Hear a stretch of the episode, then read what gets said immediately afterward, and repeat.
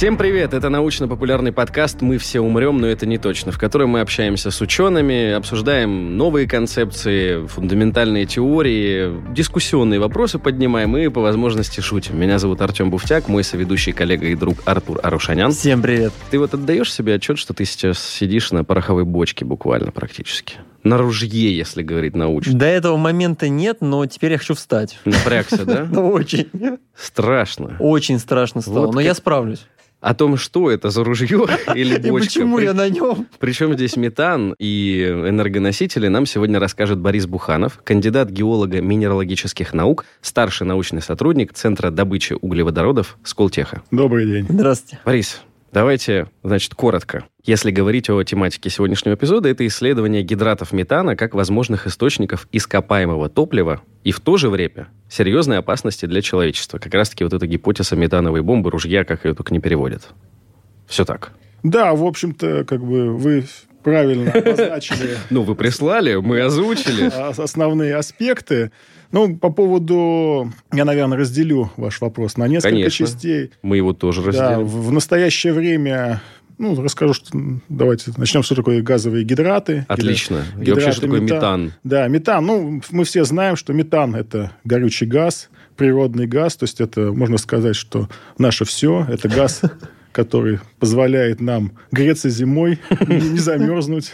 Уже европейцам не позволяет? Как Да, но у них дерево, древесина, уголь. Так, так, так. У нас, э, в общем-то, страна богата метаном. Можно сказать, что это очень хорошо. А гидраты метана – это одна из форм существования Мгм. в природе вот этого природного газа. Есть свободный газ, который вот мы добываем. Есть гидраты – это такой вот некая твердая форма газа. То есть э, это газ, который существует при определенных температурах и давлениях. То есть Мгм. при атмосферном давлении он разлагается на газ и воду. То есть тут даже скорее давление влияет, а не Дав- температура, ну, да? и давление, и температура. То есть визуально это похожий лед. То есть, можно сказать, замороженный газ. То есть, Мгм. если так вот- Гидрат метана, то есть гидровода, метан Гидровода, да. Уникальность его в том, что один кубический, допустим, объем или кубометр Угу. гидрата метана, он содержит практически 160 кубометров природного газа. Мгм. Это достаточно большой объем, поэтому... Плотность сумасшедшая получается? Нет, плотность как раз у него как у льда. А как тогда один кубометр Структура, 136? такая структура. А, То есть это уникальная структура. Визуально он похож на лед. Многие свойства у него как у льда. Мгм. Но по факту, по своей структуре, это вот такое вот уникальное соединение. Поэтому неудивительно, что вот во многих странах мира, когда были открыты вот эти газовые гидраты, решили, что это новый традиционный источник Мгм. энергии, что это нужно разрабатывать, эту тему надо развивать. Большого прогресса достигли коллеги ну, из Соединенных Штатов, из Канады. Японские коллеги очень Мгм. много инвестировали в эти программы. Сейчас Китай активно занимается, несколько научных газогидратных центров. А где у них условия? Это же ну, мерзлота плюс-минус? Не совсем. А, да, и, и Еще, в том да, числе, да, то есть потому что гидрат это не только мерзлота, потому Мгм. что у нас много мерзлоты, и мы как бы фокусированы на газовые гидраты, приуроченные к мерзлоте. Ну, лед, потому что Да, да, лед, да. В мире, в мире большие гидратные скопления приурочены к донным отложениям морей и океанов. Мгм. То есть Япония, это там у них есть такой Нанкайский прогиб, это практически километр воды и еще 100 метров грунта. Мгм. И там находится крупное газогидратное месторождение. У китайских коллег это Японское море, там тоже слой воды, несколько сотен метров, практически до километра.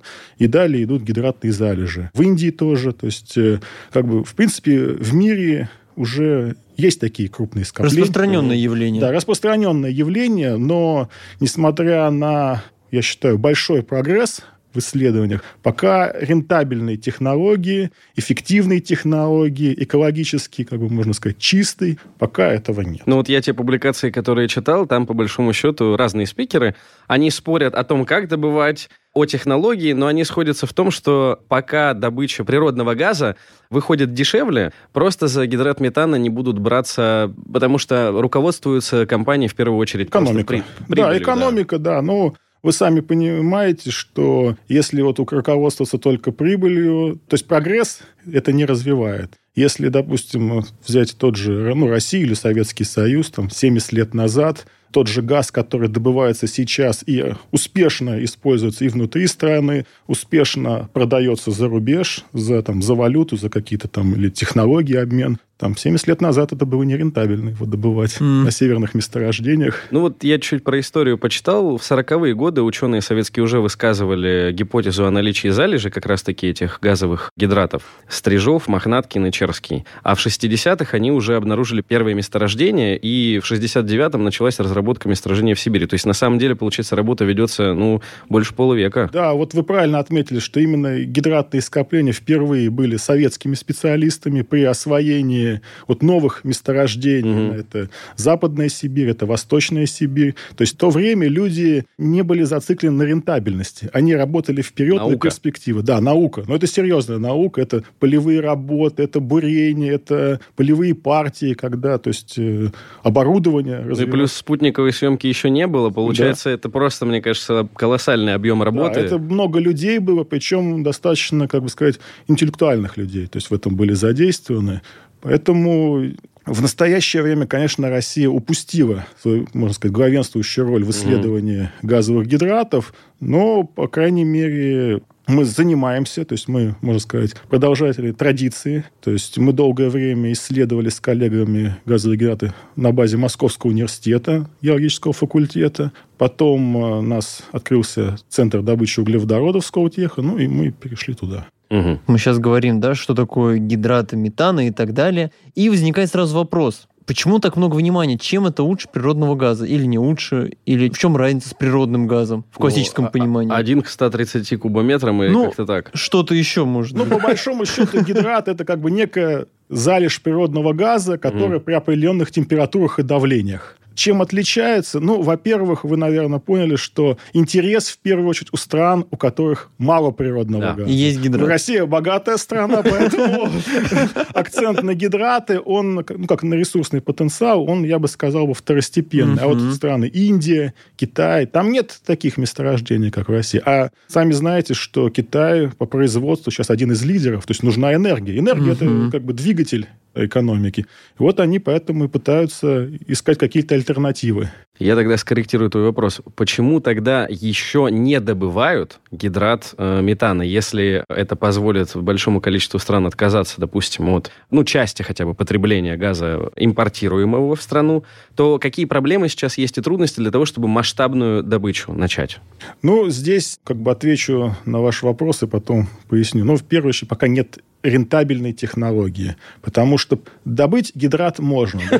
Природный газ из гидрата. Было несколько таких пилотных проектов у коллег из Японии. То есть было бурение скважин. То есть они начали активизировали процесс разложения гидрата в пласте, но начались у них некие такие сложно прогнозируемые эффекты. Угу. То есть у них изменялась температура, у них э, вместе с вот этим природным газом начинался поток неконтролируемой воды и песка, потому что... Это там на дне прямо море? Да, еще 100 метров от дна. И там меняется температура? Там меняется температура непредсказуемо. То есть они моделируют одну ситуацию, по факту получают другую. Неожиданно. Неожиданно получают другую. Ну, здесь, наверное, нужно сказать, что, может быть, наверное, модель все-таки у них неправильная. Нет, я на самом деле... Либо море неправильное. Да нет, переменные. наверное, все-таки правильно. Может, не учли все переменные. Да, мы учли все, потому что очень сложная система. Потому что вот этот вот гидрат, это он... же, получается, частицы такие, да, кристаллы. Это, да, они кристаллы. И они еще да. цементируют каркас породы. То есть, если гидрат убрать, это получается жидкий песок. И они начинают, ну, как бы происходит снижение давления, они начинают засасывать этот газ. Вместе с этим газом идет вода и песок, и песок, он у них все забивает. А, то есть он обрушает структуру, да, когда выходит. Да, да, да, и коллектор разрушается. То есть э, коллеги столкнулись с такой немножко непредсказуемой ситуацией. Еще один, можно сказать, серия пилотных проектов, которые проводили китайские специалисты. Здесь информации у нас существенно меньше. Закрытая информация, ну, это вы сами понимаете, что это национальный проект, информация закрыта. Там у них было более успешно, то есть они могли добывать там около месяца, но пик добычи – это первые несколько дней. То есть они добывают, делают mm. какие-то манипуляции, у них идет добыча, добыча спадает. То есть нужно еще какие-то манипуляции mm-hmm. проводить. Поэтому вот на про рентабельность вот этой добычи пока рано. То есть если бы они могли без вот этих манипуляций добывать там несколько месяцев или там год, два, то это как бы, конечно. То есть пока мы технологически не готовы. Угу. То есть именно мир пока. Но, знаете, это вызов. То есть я считаю, что это можно сказать вот с космической программой, которая была в Советском Союзе, в Америке, потому что до ее запуска теоретически это было только вот на картинке. Но практически это же... То есть лучшие специалисты были под это подключены. Ну, тут как бы у кого в руках технология, тот в авангарде и, да. собственно, собирает сливки. Поэтому очень радует, что кто-то в стране задумывается о том, чтобы хотя бы быть в этой гонке. Да, мы стараемся участвовать. Я не могу сказать, что у нас задача именно лидерские позиции, угу. но быть в теме, угу. быть в курсе, потому что, допустим, несколько лет назад были спекуляции, что вот наши коллеги из Китая, они нас могут обогнать по добыче газа, что Китай откажется от российского газа. То есть вот такие некие политическо-спекулятивные были слухи. В общем-то, а вы сами знаете, у нас ну, Китай рассматривается как основной партнер, покупатель газа. То есть туда протянута труба силы Сибири. То есть это как бы, в общем-то, альтернатива нашим как это, западным партнерам, не партнерам, как это надо называть. То есть, и вот эта информация при подписании договоров, она могла как-то негативно воздействовать на, допустим, представителей России. То есть, возможно, там были какие-то вот такие... Ну, понятно, но это, опять же, да, уже дальше экономика, сбить цену, например, ну, да, то есть разными слухами сказать, вот у нас идет добыча гидратов, давайте мы снижайте нам цену там на 30%, и мы готовы с вами какие-то долгосрочные контакты подписывать. Ну, такой вопрос у меня сразу возникает, да, с точки зрения, понятно, что это все еще перспектива, вот технологии разрабатываются, но как легче добывать гидрат метана? Под водой или из состояния льда его вытаскивать? Или в мерзлоте. Ну, Или в мерзлоте, да. да. С мерзлотой пока вот те технологии, которые ну, применяются, те методы, конечно, это из дна. Mm-hmm. Потому что, ну, Неожиданно, Китае, на самом деле. Да, в Китае не так много мерзлоты. Хотя и в мерзлоте они тоже нашли гидраты, сделали параметрическое бурение, сделали, ну, как это, пилотный тест по добыче, но просто его там меньше. А, самого метана? Самого, да. То есть 95% э, гидрата метана – это все-таки донное отложение. И mm-hmm. только 5% – это мерзлота. А в мерзлоте он в виде льда или... Ну, он как бы он похож на лед. Он Внешне как... отличить можно? Внешне, ну, я думаю, что вот мы когда... Если лизнуть? Если лизнуть. Либо поджечь. Поджечь, поджечь. Главное убежать. Да, мы когда студенты к нам приходят на практику, мы им показываем вот это гидрат метана, там, или когда школьники к нам приходят на какие-то различные экскурсии, там, школьнику показываешь, он такой это смотрит, лед вроде, это вот гидрат, он начинает его оттаивать, начинает выделяться газ, он его, видишь, что он Обалдеть. шипит, потом ему показываем, что это может гореть, он такой, лед горит, вот это же вообще... Ну, даже я в шоке сижу. Лед горит. Да, и был там случай, в Московском университете проходил фестиваль науки, пришли, ну, школьники, может, второй, третий класс, а мой там старший коллега, он показывает, говорит, что лед может гореть, а там мальчик стоял, так на него хмуро смотрел, лед не горит. Ну, ему показали, для человека просто вот был восторг. На самом деле восторг. Не, восторг. Надеюсь, он потом маму попросил документы свои по окончанию школы отнести в этот университет. А, я читал еще интересную штуку, что как э, дополнительный э, вид выгоды и, э, возможно, тоже как бы применение коммерческого, это то, что при работе уже с гидратом метана у нас получается чистый метан и чистая вода, потому что примеси все, получается, остаются где? Вот если про химию и физику процесса. Мы их разделили, как получилось, что вода чистая? Ну, я, я, вы это очень теоретически подходите. То есть это вот, знаете, когда какой-нибудь теоретик, химик, он рисует схему. H2O чистая. Да, да. Поэтому вот то, что вот столкнулись ну, при разработке японские специалисты, это там все вместе. То есть это и поток воды, и поток песка, который просто уничтожает всю вот эти вот форсунки, которые газоуловители. Поэтому здесь вот именно добыча технологии это такое сложное дело. Угу. То есть э, даже несмотря на то, что мы, в общем-то, у нас технологический прогресс колоссальный за последние там, не знаю, 50 лет, то до гидратов мы пока еще, как говорится, не доросли, не дошли. Но растем.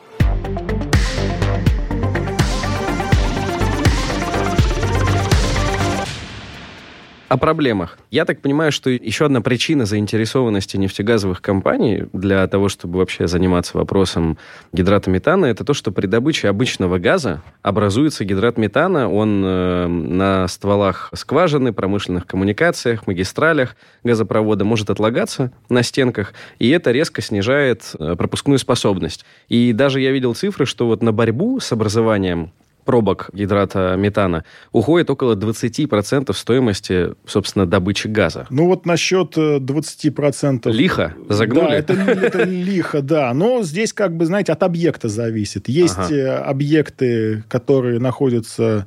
Ну, у них термобарические условия не подходят под образование. Ну, гидрат не образуется. Ну, потому что, как вы сказали, давление и температура. Давление и температура. Угу. Образуется гидрат в основном... Это северные месторождения, угу. где зимой температура, она очень низкая. Угу. То есть мы поднимаем вот этот вот добываемый газ. Газ влажный, потому что коллектор у нас, ну, как бы природные условия. И дальше этот газ по внутрипромысловому трубопроводу идет на какую-то там станцию очистки или там доработки. И вот в этой, либо в скважине, когда он поднимается, либо уже вот в этом, в наземной инфраструктуре, он, да, он может образовывать гидраты. То есть гидрат – это такое твердое тело, то есть он начинает нарастать со стенок, и в итоге в какой-то момент может даже закупить. То есть пробки образуются гидратные угу. пробки. А его использовать можно? Его опасно как? использовать, опасно потому уже. что этот трубопровод он находится под давлением, раскрыть его нельзя. Ну, уже специалисты в газодобыче, они добавляют различную химию. Примеси, да. В первую очередь, это метанол. То есть э, не очень экологичное средство, но зато очень эффективное. Сейчас э, активно рассматриваются более экологичные составы. Это смеси солей, различных таких вот полимеров, ну, моноэтиленгликоль, полиэтиленгликоль, то есть такие, которые немножко задерживают вот это образование гидрата. И, в принципе, как бы, ну, здесь эффективность у них как бы, то есть есть некая как можно сказать, потенциал практически. Угу. Но в основном это метанол. То есть добавляется метанол. Метанол существенно ухудшает условия гидратообразования. Угу. А почему? Он э, можно сказать, связывает воду, сушит. То есть образовать... при тех же температуре и давлении да. все равно не, не получится образование гидрата? Да, да. Ничего ну, это, это молекулярный бы, уровень. Ну, можно сказать, да, что это молекулярный уровень, потому что есть термобарическое, ну, соотношение температуры и давления. Угу. То есть там при температуре 0 градусов нужно там 2,6 мегапаскаля. А если мы добавим метанол, там нужно 4 мегапаскаля. То есть еще, ну, то есть более такие жесткие условия. Угу. Вот мы просто рассуждаем дальше, что есть в мерзлоте, есть на дне моря, океана, но, как я понимаю, насколько я могу судить, что в мерзлоте и на дне океана температура разная совершенно. Но есть же еще давление. Давление. Да, есть, есть еще давление. Где да. вот эта вилка, при какой температуре он образуется? Ну, как бы вы все правильно говорите, потому что, ну, на дне океана, если вы вспомните такой курс, наверное, физики или химии, самая плотная вода при какой угу. температуре? Это около там, от 2 до 4 градусов. Выше это, нуля в любом да, случае. Выше, немножко выше нуля. Угу. Соответственно, это плотная вода, она По будет... Цельсию.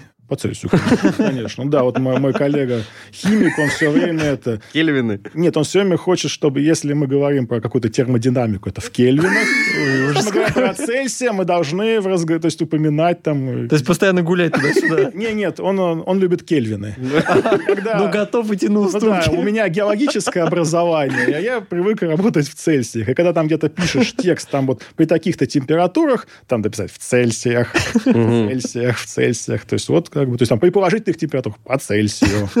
То есть там, или при отрицательных по Цельсию. Так, 2-4 градуса – это самая высокая плотность. Да, соответственно, и... это температура донных отложений. Угу. То есть она такая плотная вода, она опускается, угу. и там она находится. Да, я согласен, есть течения, гольфстрим, есть более холодные течения, есть арктические течения, но, по крайней мере, в любом случае, что снизу температура океанов там морей такая, можно сказать, около нуля.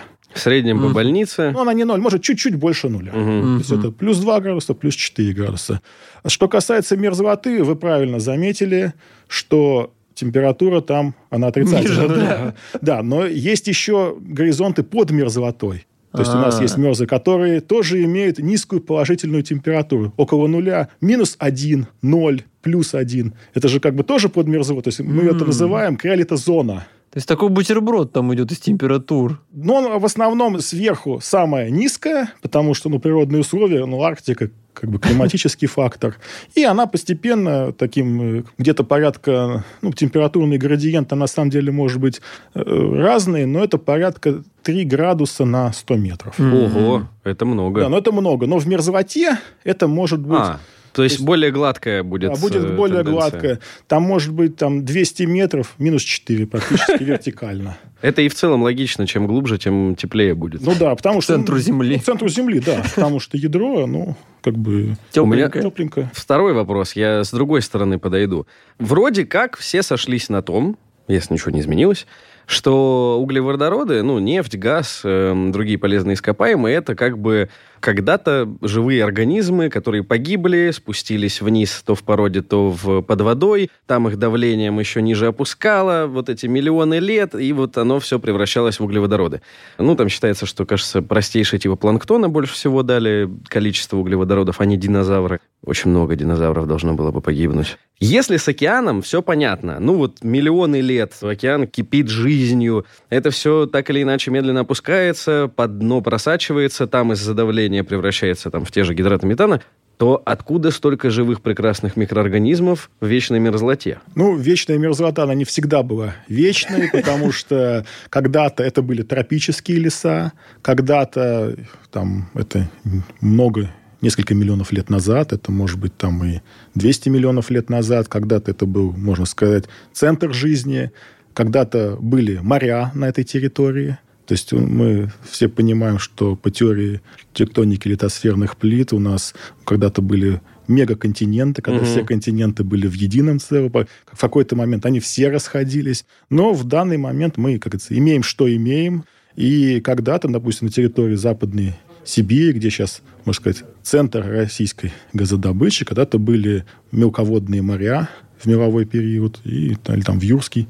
И тогда вот, в общем-то, и сформировались вот эти вот органические соединения, там планктон, или это все-таки Мгм. динозавр, или какая-то растительность была. Все вместе. Да, то есть и поэтому... Успели понаумирать, в общем. Да, успели понамирать, соответственно, когда это органическое вещество отмирает, оно падает, ну, как бы падает на дно, дальше его опять присыпает другое, и вот так вот происходит осадка накопления, ну и постепенное погружение вот этого горизонта. То есть, как вы сказали, что чем оно больше погружается, тем ему теплее, соответственно, температура, давление, и вот что-то происходит как вот кухни. То есть вот это вот органическое вещество начинает как в духовке вариться и вот выделя- Запекаться. запекаться, да, и производить углеводород, который вот мы сейчас успешно... Спасибо, Планктону. А вот э, по оценкам, сколько же этого метана, например, если мы говорим про метан сейчас, его находится под землей, под океанами, может быть, в твердой породе э, мерзлоты? Здесь я, наверное, постараюсь как-то уйти от этого вопроса, потому что оценок очень много. Есть какие-то очень такие катастрофические оценки. Люди говорят, что вот если там это все выделится, что у нас там будет... э, Сваримся мы. Мы сваримся. Кто-то говорит, что это все очень локально, Мгм. что вот мы видим только месторождение, а вот э, нужно оценивать только по месторождениям. Но я думаю, что, как бы, конечно, что объемы это большие. Если говорить о того, насколько нам хватит этого всего, я думаю, что на нашу век нам хватит. Ну хорошо, тогда если логически рассуждать. В общем, у нас есть гидрат метана, вот этот кристалл, он в этом песке вместе на дне, там, ну, не на дне, а как бы под дном на каком-то уровне. И, ну, просто руководствуясь логикой, представив там, допустим, в разрезе этот э, грунт, трудно представить, что это бабахнет. Ну, просто потому что это же не емкость большая, допустим, с метаном, да, к примеру, кто-то спичку туда занес, и оно бахнуло. Ты как бы, ну, попробуй в этом грунте поджечь этот Под гидрат водой. метана. Скорее всего, не получится. Ну да. Но при этом есть же эта гипотеза о метагидратном ружье, она же метановая бомба. Да, такая И причем есть. они говорят про океан, потому что я потом хотел бы обсудить метановую бомбу арктическую, там мне как бы представить это проще. А если говорить о гипотезе метановой бомбы, они говорят о том, что нагревающийся океан, ну в целом потепление, рано или поздно запустит процесс, когда этот метан, он начнет, судя по всему, эм, гидрат этот из-за повышения температуры как раз-таки покидать дно, а, превращаясь, разделяясь, получается, в гидрат, воду и газ. Это все будет выходить в атмосферу, повышаться температура, потом станет большая-большая концентрация, и вообще будет все очень плохо. На самом деле, да, такая теория есть. Это результаты неких таких модельных расчетов. Угу. То есть никто я надеюсь, что не проводил таких, то есть, таких вот испытаний. Не нагревал океан. Да, да, не нагревал океан. Да, тенденция к потеплению океана, она есть. И в арктические океаны они более холодные, поэтому вот этот вот тренд по нагреванию воды в океане тоже есть. Но я несколько лет участвовал в арктической экспедиции – Прям да, физически отправлялись Физически, да. Вот с коллегами из Института океанологии, и с коллегами из Дальнего Востока, с океанологического университета. И я измерял температуру донных отложений. То есть в 19-20 году практически по всему Северному морскому пути это море Лаптевых, Карское море и Восточно-Сибирское. То есть Обалдеть. там коллеги, они там течение изучали, изучали вот эти выходы метана, ну, а я измерял температуру донных отложений. А как вот, что это за устройство? Это какой-то якорь с термометром? Нет, на самом деле это брался пробоотборник, такой в виде ковша крупного. Ага. Он опускался на дно, зачерпывал, быстро достаточно поднимался. То есть это несколько минут, клался на палубу, и я при помощи нескольких термощупов определял температуру. Mm. В общем-то, такое как простое, но очень надежное и компактное, компактный способ. Mm-hmm. Мы в 2020 году работали с коллегами из Швеции, и они поделились своей базой данных по таким же измерениям температуры, но в 2014 году, который mm-hmm. они проводили. И, в общем-то, большой разницы я не заметил. То есть между 2014 и 2020 я не могу сказать, что есть четкий тренд на повышение температуры. Погрешность, может быть. Погрешность, да, там ну, 0,1 градус, там 0,2 никто не отменяет. Угу. Но вот именно четкого тренда Возможно, э, как бы нужно было больше выборку, больше интервал по времени. Но вот мы сейчас занимаемся этим вопросом. Вот мой коллега как раз сейчас, он находится в арктическом рейсе. И вот он, э, то, то есть мы будем следить за этой темой. Ну а вот по вашим ощущениям, в целом истерия с парниковым эффектом, э, она подутихла, потому что если сравнивать там с нулевыми, с десятыми годами, ну, по крайней мере, именно медиапространство, оно бурлило получше метана. Ну да, мне кажется, сейчас немножко поутихло. Ну, во-первых, если вы вспомните начало 2000-х, много было прогнозов, причем очень неоптимистичных, и почему-то все было 20 год. Да, да, да, да. 20 год прошел, мы все еще живы, как вы, как у вас называется. Передача «Мы все еще живы». В общем-то, даже шутим. И, в принципе, не так много этих прогнозов сбылось. То есть, да, мерзлота оттаивает. Насколько быстро она оттаивает, тоже вопрос. Конечно, где располагается инфраструктура, то есть города, разработка месторождений, конечно, где человек воздействует напрямую, там деградация мерзлоты происходит быстрее. Но это как бы понятно. Допустим, тот самый антропогенный да, эффект. Тот самый антропогенный эффект, да. Или, допустим, влияние городов, то есть, допустим, мегаполис Москва, свой микроклимат и температура будет всегда выше, чем, допустим, в Подмосковье. То есть это как бы ну, логично, и воздух как бы такой очень своеобразный из-за транспорта. Поэтому как бы говорить, что так будет на всей планете, ну, наверное, не рано. совсем, не, не, не, пока рано. Угу. Да, есть вопросы опустынивания. Но я единственное, то есть в какой-то момент мне было просто интересно для себя, что вот происходит опустынивание, что засухи очень много. Но вот это, мне кажется, тоже важный аспект. С чем он связан? Связан ли он с парниковым эффектом? Не знаю. Возможно, он больше все-таки связан с деятельностью человека, потому угу. что в какое-то время было модным ну, выжигать леса, угу. там залу эту как бы разбрасывать и проводить сельское хозяйство. Почва истощалась через какое-то время, и дальше выжигался следующая вот эта делянка леса. То есть, возможно, вот этот подход к земледелию, он и стал. То есть, здесь на самом деле много всяких таких, вот, знаете, нюансов. Угу. Но вот если говорить про Арктику, то тренды на повышение температуры, они ощутимы, но когда нас ждет вот этот вот коллапс, я вот здесь бы побоялся бы делать такие вот серьезные прогнозы. Ну, вот есть ряд ученых, у которых есть этот прогноз, а нам нужно оправдывать название подкаста, поэтому все-таки мы все умрем. Ну, Арктическая метановая бомба, значит, в чем там основной смысл? Это то, что метан, залегающий под дном Ледовитого океана, он может высвободиться в связи как раз-таки с этим потеплением всемирным. И там находится огромное количество, как вот считают эти ученые, допустим, кембриджские исследователи, они посчитали, что 50 миллиардов тонн. Находится их модель PH09, вот они посчитали, что так много метана находится. Они, кстати, на 15-25 год говорили, что все будет коллапс. Взорвется. А, да, и больше всего ущерба, причем бедным странам будет нанесено. Пугали 200 триллионов долларов ущерб будет. Там другие говорили 60, но в любом случае то и то число очень большое. Критика уже тогда была, не в начале нулевых. Основное это было то, что не факт, что температура в Арктике будет расти так же, как вот в начале нулевых. То есть эта тенденция может замедлиться. Это во-первых. Во-вторых, вот, например, палеонтолог Джордж Рескин, он говорил, что он просто метан не может высвободиться разом и весь соответственно, не пройдет самого печального сценария, о котором они говорили. Вот это сейчас будет прямо фильм 2012, э, послезавтра. Ой, какой хороший фильм был. Это то, что этот метан в огромных количествах, просто колоссальных, высвобождается в атмосферу. Там поджигается молнией, Обалдеть. происходит взрыв, который испепеляет, ну, там, большую часть живого на Земле, зола вот это и пепел поднимается вверх, условия ядерной зимы до 3-4 лет, и потом, возможно, другие ученые, ученые говорили, будет похолодание в силу того, что 4 года солнечные лучи не достигают Земли. Итак, Борис. Правда ли это?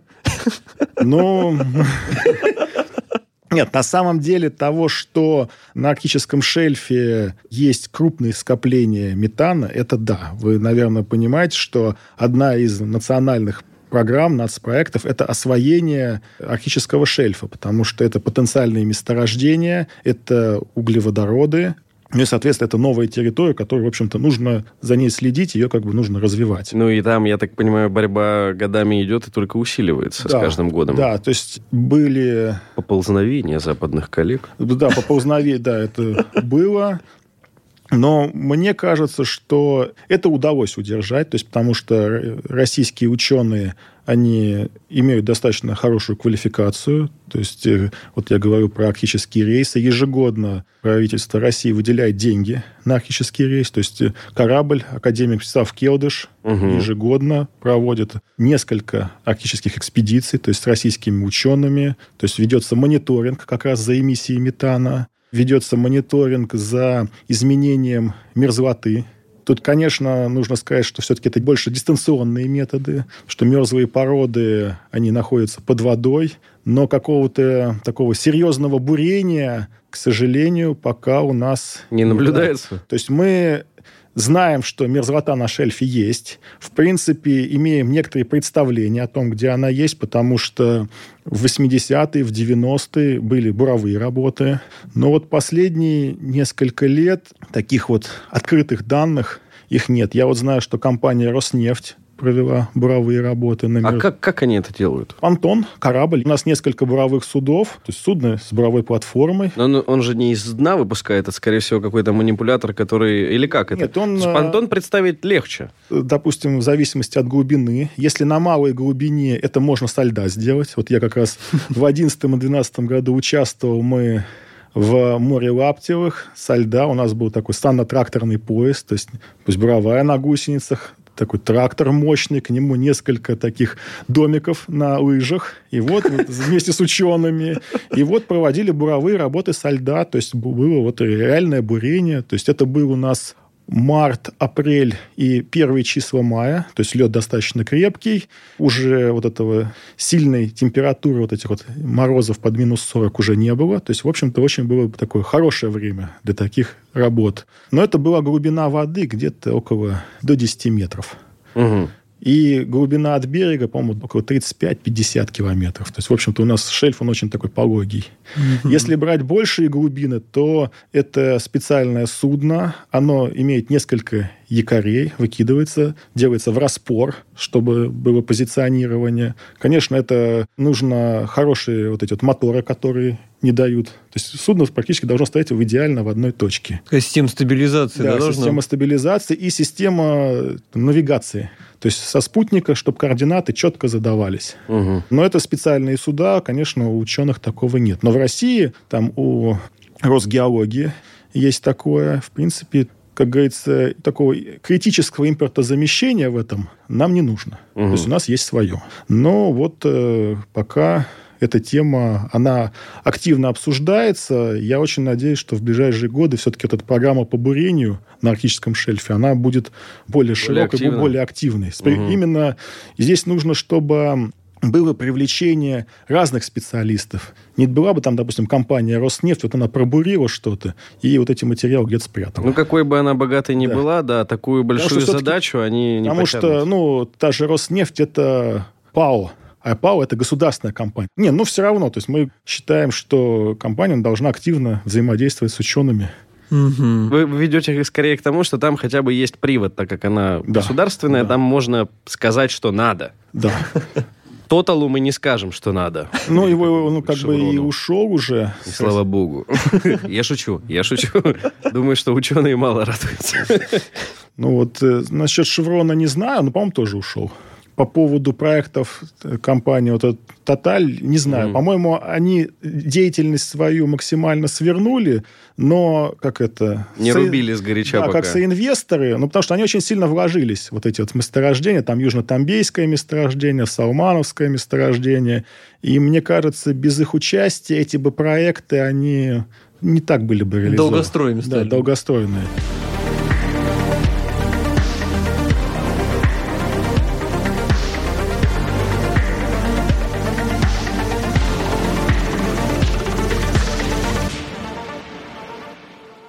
Я вернусь к метановой бомбе арктической. Просто смотрите, там же какая история. Я читал, что глубина в Северном Ледовитом океане, отложение этих гидратов метана, она, она будет меньше. То есть, если, допустим, где-то это, как вы сами сказали, километр, например, больше-меньше, то там это там десятки метров, то есть, условно, 50 метров, и мы уже встречаем гидрат метана. Но мы не встретим гидрат метана, потому что мы опробовали и 50 метров. Там, может быть, знаете, ситуация 50 метров воды, потом идет охлажденные породы, у которых там температура минус полтора, минус два. Потом под ними идет мерзлота, как раз в которой возможно, есть вот эти гидраты метана, потому что порядка 10, там, 12, кто-то говорит, кто-то 8, 10 тысяч лет назад вот этот арктический шельф, это был континент А, он был М. над водой? он был над водой.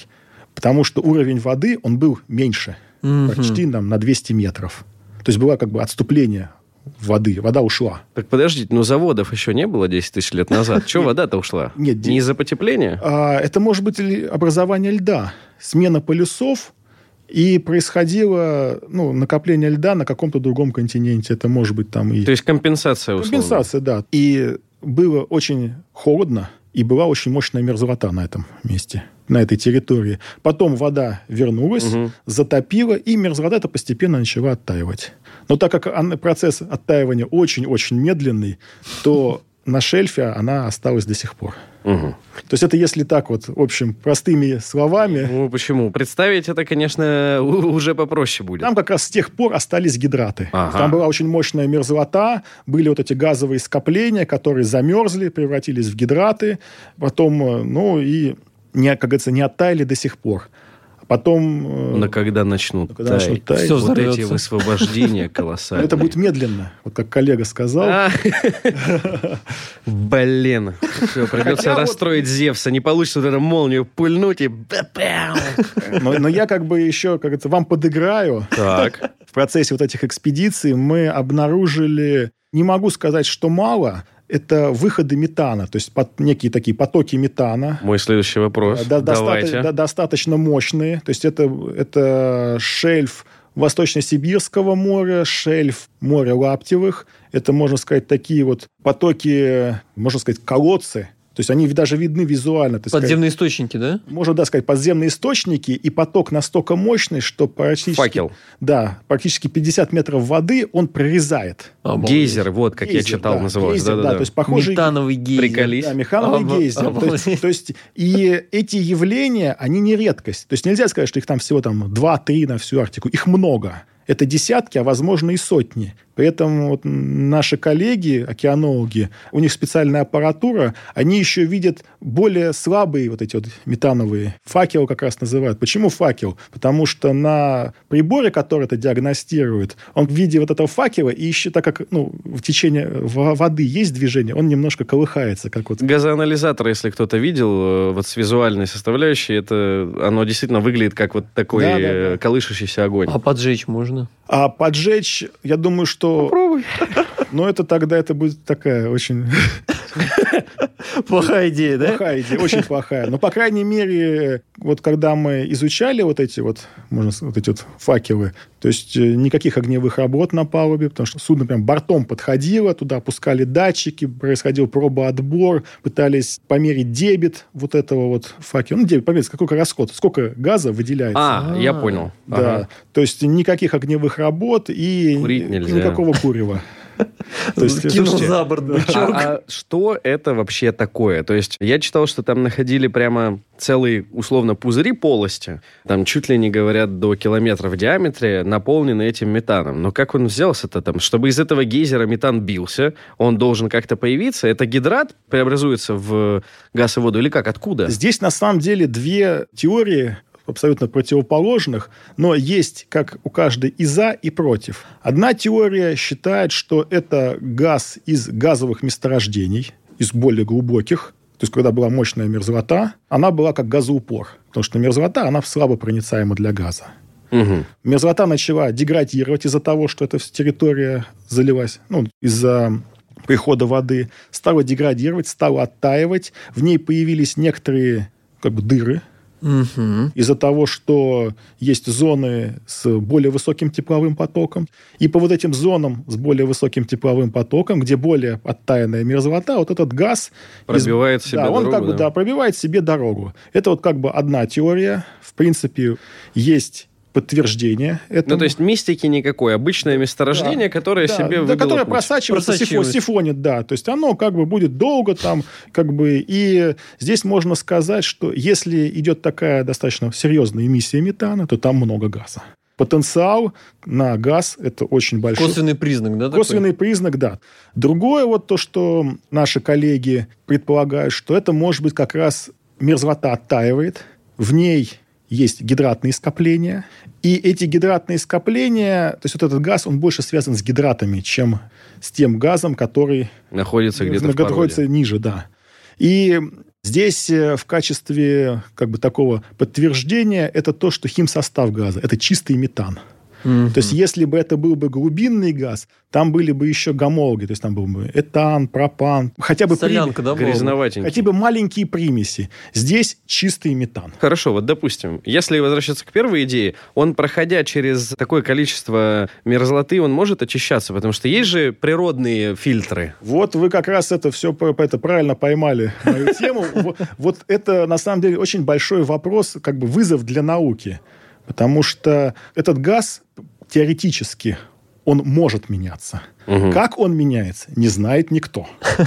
Потому что это и нужно экспериментальное моделирование. Причем на эксперименте. То есть нужно как бы этот газ, его как-то пробулькать, посмотреть его химсостав до, после. Мгм. Это только в лаборатории. Нужно полевые исследования. То есть нужно как бы ну, к реальному объекту. Сопоставление Батискаф, да, практики нужна теории. очень хорошая подготовка в химии, в теории химии. То есть это такой некий масштабный мультидисциплинарный проект, как это сейчас принято Мгм. называть, когда привлечение специалистов на какое-то решение кон- какой-то конкретной задачи, но специалисты абсолютно из разных областей. То есть вот э, в последние несколько лет Российский научный фонд начал активизировать такие вот мультидисциплинарные проекты, ага. потому что раньше... Проснулись. Да, раньше было, так, допустим, такая-то тематика. Ну, специалисты по этой тематике, они как бы сколлаборировались в группы, вот работают. А здесь именно нужны разные компетенции. Как у вас в Хултехе? Собственно, следующий вопрос. Чем вы сейчас занимаетесь, Борис, и куда думаете идти? То есть, наверняка у вас есть представление, какие, допустим, задачи вы собираетесь там и перед собой ставить, и, наверное, сам Сколтех будет перед вами ставить. То есть, что сейчас и что там в ближайшем обозримом будущем? Ну, сейчас у нас э, практически вот все направления, которые вы озвучили, то есть это мы занимаемся и исследованием эмиссии на арктическом шельфе, да, у нас есть партнеры, у нас Институт океанологии, Океанологический институт с Дальнего Востока, из Владивостока, вот наши как бы хорошие... Вам да. нужен флот.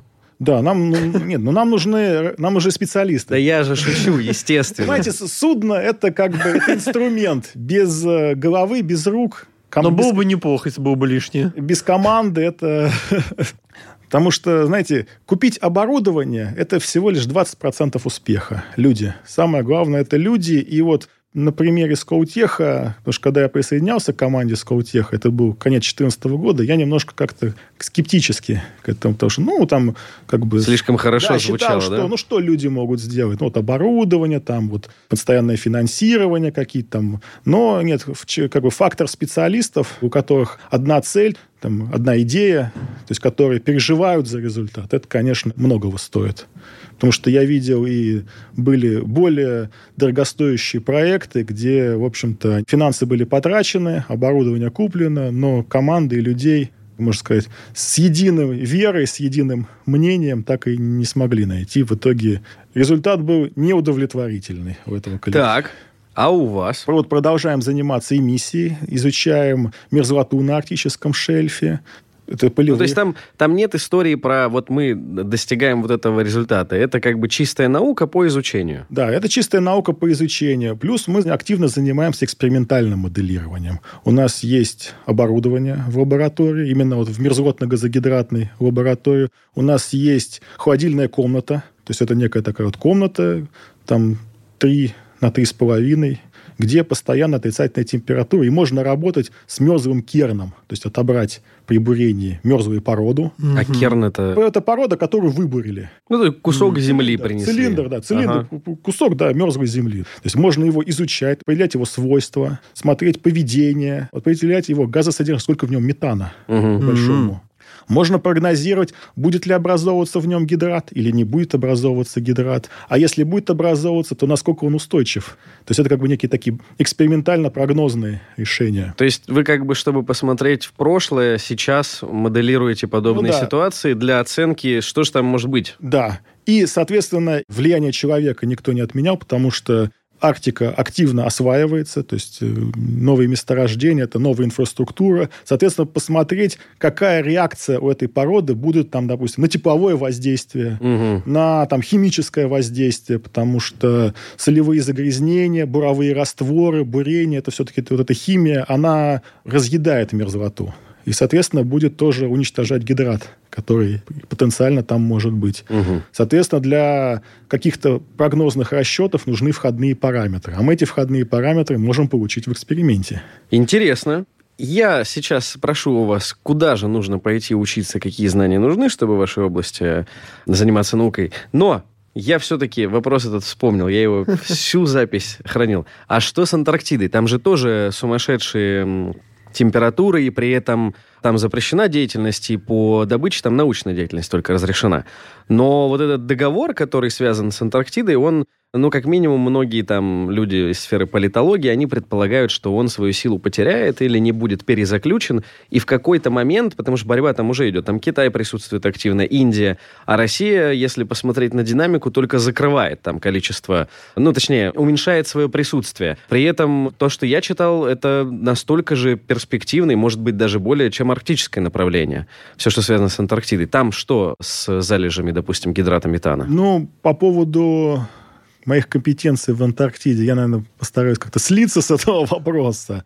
А по поводу крупных залежей метана у меня нет информации. Возможно, что, есть, что, что там такое есть. Ну, то есть публикации пока особо не, да, не, нет потому заметных. что серьезного бурения, там было бурение по льду. То есть Да-да-да-да-да. этот, этот лед, чем это важно для науки, этот лед можно хорошо датировать М. и смотреть, какая палеоклиматическая обстановка была в том или иной период. Мгм. То есть можно понять, какая была ну, химический состав атмосферы. Можно Круто. понять, какие преобладали микроорганизмы. Ну, то то есть- есть, собственно, в прошлое Да, то заглянуть. есть это как бы некая такая книга в прошлое. Срез, как у дерева. Да, да. Только более такой, как бы, ну, больше информации. Мгм. Потому что в настоящее время очень много различных приборов высокоточных химических. И, конечно, лед, он как бы некий такой консервант. Мгм. Ну, все Всё- осадки копил да, в себе, да, да? да, да. То есть он как бы губка, он имеет кучу информации. Возможно, именно поэтому многие представители различных стран, они туда стараются влезть в этот проект. По поводу России у меня не было информации, что там Россия сильно вот в настоящее время снижает свое присутствие. Да, как бы, бы наверное, в начале 2000-х, в 90-е были Да, проблемы. да, с- я про это. Да, Ну, были есть- проблемы с финансированием, да, ну, как бы там в стране общие проблемы. Тяжелое было время, в первую очередь, для науки. То есть много специалистов уехало за рубеж. Но мне кажется, что наша арктическая тема, она как бы приоритет должен быть именно с той территории, которая ну, российская. То Ну, есть мы- конечно. мы, мы получим больше информации, потому что Антарктида ну, меньше площадь, соответственно, много конкурентов, могут быть какие-то Разногласия, раз- да. да, разногласия, то есть это будут какие-то нужно договоры, возможно, эти договоры будут не очень выгодны для нашей страны, как бы, ну, такое часто бывает. Рэкет. Да. Рэкет. Да. Ну, когда, Континент. когда принуждают заключать не очень выгодные договоры. Поэтому я считаю, что здесь нужно именно вот об- объединяться и исследовать... Арктику. Да, исследовать Арктику, да. Мгм. Ну, тогда, чтобы подойти красиво к финалу, куда идти учиться и какие области науки, они вот в вашей научной деятельности наиболее востребованы? Учиться надо, наверное, нигде, а как. Это да. Ну вот если есть желание у человека учиться, то это что? Геология, химия? На самом деле здесь нужно понять, к чему человек предрасположен. Я вот учился, у меня геологическое образование, то есть я шел на геолога, хотя, возможно, мог бы там на химика пойти, на физика, но вот как бы геология мне понравилась, то есть это такой вот, можно сказать, некая смесь. Нужна и математика, нужна физика, нужна химия, нужна биология, то есть некие там элементы работы там с различным софтом, то есть, как бы, в принципе, это такая вот комплексная Мгм. наука. Что касается вот той темы, про которую мы сегодня говорили, здесь, конечно, нужны специалисты разных компетенций. Нужны и климатологи, Мгм. нужны экологи, нужны, в общем-то, люди с техническим образованием, нужны океанологи, географы нужны. Кроме того, для обустройства инфраструктуры нужны инженер-геологи, нужны строители, проектировщики. Поэтому, если люди хотят заниматься арктической темой, все специальности подойдут. Но вы же закончили, я так понимаю, МГУ. Да. А куда еще можно пойти? Я вам могу рассказать Потому что про... Сколтех это магистратура, я так понимаю. Да, это Бакалавриата только там нет, это да. уже дальше Да, я вам расскажу ну, про то, откуда студенты, аспиранты и потом будущие Вам наши приходят, сады, да, приходят. Мгм. Да, очень много классных специалистов приходит из физтеха. Да, есть э, хорошие достаточно специалисты из Московского университета приходят. И это и с физического факультета, с химического, с геологического, с ВМК, с Мехмата. То есть, э, как бы, ну, нужны как бы, ну, разносторонние специалисты Мгм. тоже серьезные, как бы такие достаточно подготовленные уже выпускники приходят из э, нефтегазового университета, из регионов особо вот Уфа, наверное. а, Уфа, ИКБ, там. Казанский университет, Новосибирск. Ну, То есть Конечно. очень серьезные специалисты. То есть у нас вот из инженеров, наверное, ну, треть это... Ничего То есть себе. такие вот, ну, как бы, то есть люди, которые прак- умеют решать нестандартные практические задачи, прошли школу, Новосибирскую школу. Ну, вы все услышали, ребята. Как бы точка входа в эту область э, научной деятельности, видите, она может быть разной. Это и мехмат, и химия, и геология. Самое главное специалист и правильное отношение к делу. То есть разговоры разговорами, но именно квалификация, подтверждение квалификации, это как бы превыше... Важно. Это важно, да. И морозоустойчивость. Ну, да, Потому мороз- что, как вы сами сказали, даже в лабораторных условиях Да. приходится... Морозить. Зато летом хорошо. О, это конечно. Э, Напомню, что с нами был Борис Буханов, старший научный сотрудник Центра добычи углеводородов Сколтеха. Спасибо большое, Борис, было очень интересно. Спасибо Ждем вас большое. Спасибо. еще. Спасибо.